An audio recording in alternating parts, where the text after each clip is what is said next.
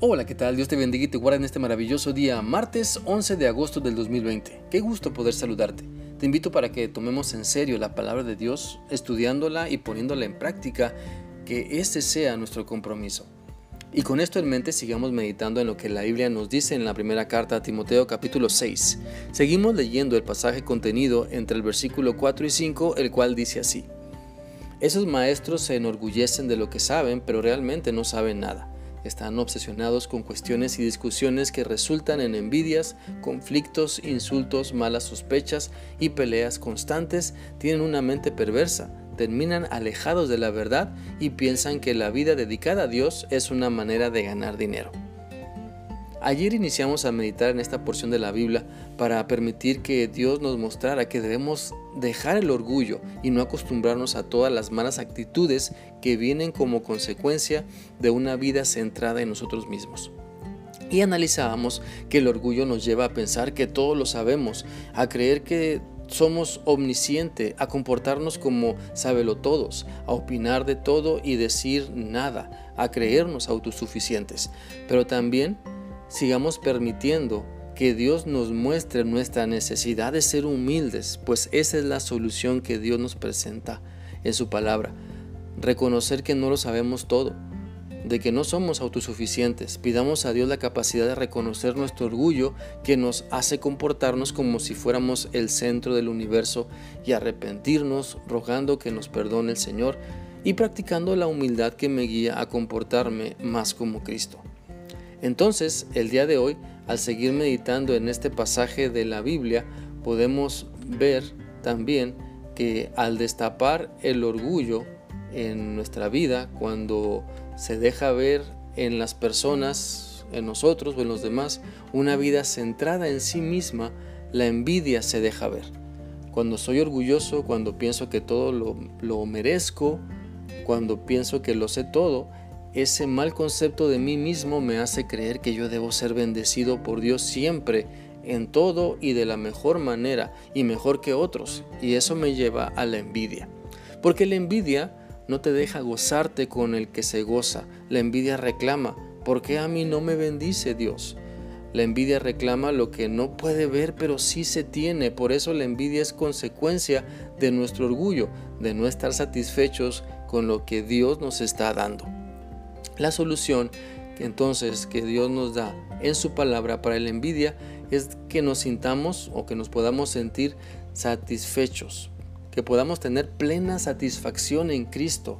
Si la envidia es la actitud de tristeza o enojo que experimenta la persona que no tiene o, o, por lo que no tiene o desearía tener para sí sola algo que otro posee. Entonces para salir de esta actitud destructiva necesitamos vernos bendecidos y plenos en Cristo, sabiendo que Dios también tiene muchos hijos, mis hermanos en la fe, los cuales también Él usa, también Él bendice y prepara para su obra. Si somos sinceros, no hablamos de este asunto de nuestro corazón y carácter muy a menudo, hablando de la envidia, pero ¿sabías que Dios anota la envidia como una de las cosas que Él aborrece? Mencionadas en el Antiguo Testamento? Mira, podemos definir la envidia también como nuestra actitud de resentir la bondad de Dios en la vida de otros mientras estoy ignorando la, la, bondad de Dios en mi propia vida. Alguien dijo que la envidia es querer lo que otra persona tiene, pero no, eso es codicia.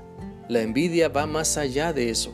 La envidia dice, no quiero, yo quiero, perdón, yo quiero lo que otros tienen y yo no quiero que ellos lo disfruten ni lo tengan. Por eso la envidia es tan dañina y tan destructiva. Vivimos en un mundo, por ejemplo, donde preferimos ser envidiados que estimados.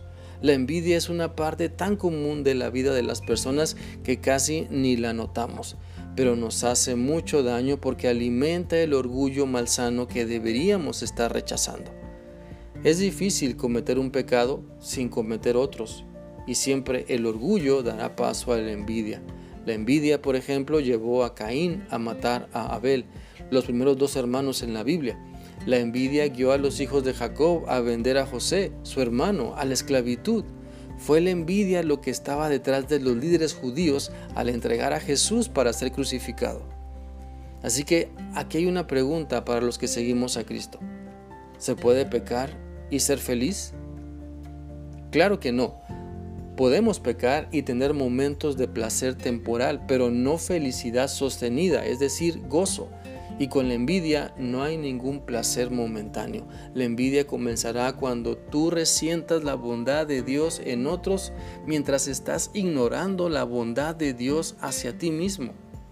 Mira, el evangelista Billy Graham una vez comentó, yo les desafío a mostrarme a una persona que es a la vez envidiosa y feliz. Claro, simplemente no existe, no es posible. La Biblia dice en 1 Corintios 13 que el amor no es envidioso. El amor que Dios nos demuestra no es envidioso y el amor que Dios quiere que demostremos a las demás personas no es envidioso, no debe ser envidioso. Por lo tanto, si vas a, a, a decidir vivir en amor, entonces tienes que despedir a esa envidia que te ciega los ojos, que te roba tu sonrisa, que embrutece tu mente y que te puede hacer terminar en el infierno. Quiero invitarte a reflexionar. ¿A dónde te llevan tus arranques de envidia? ¿Qué provecho te están dejando? Hoy ha llegado el momento. Tú que me escuchas, Hoy ha llegado el momento de tomar decisiones valientes e importantes que sin duda alguna afectarán para bien el resto de nuestra vida.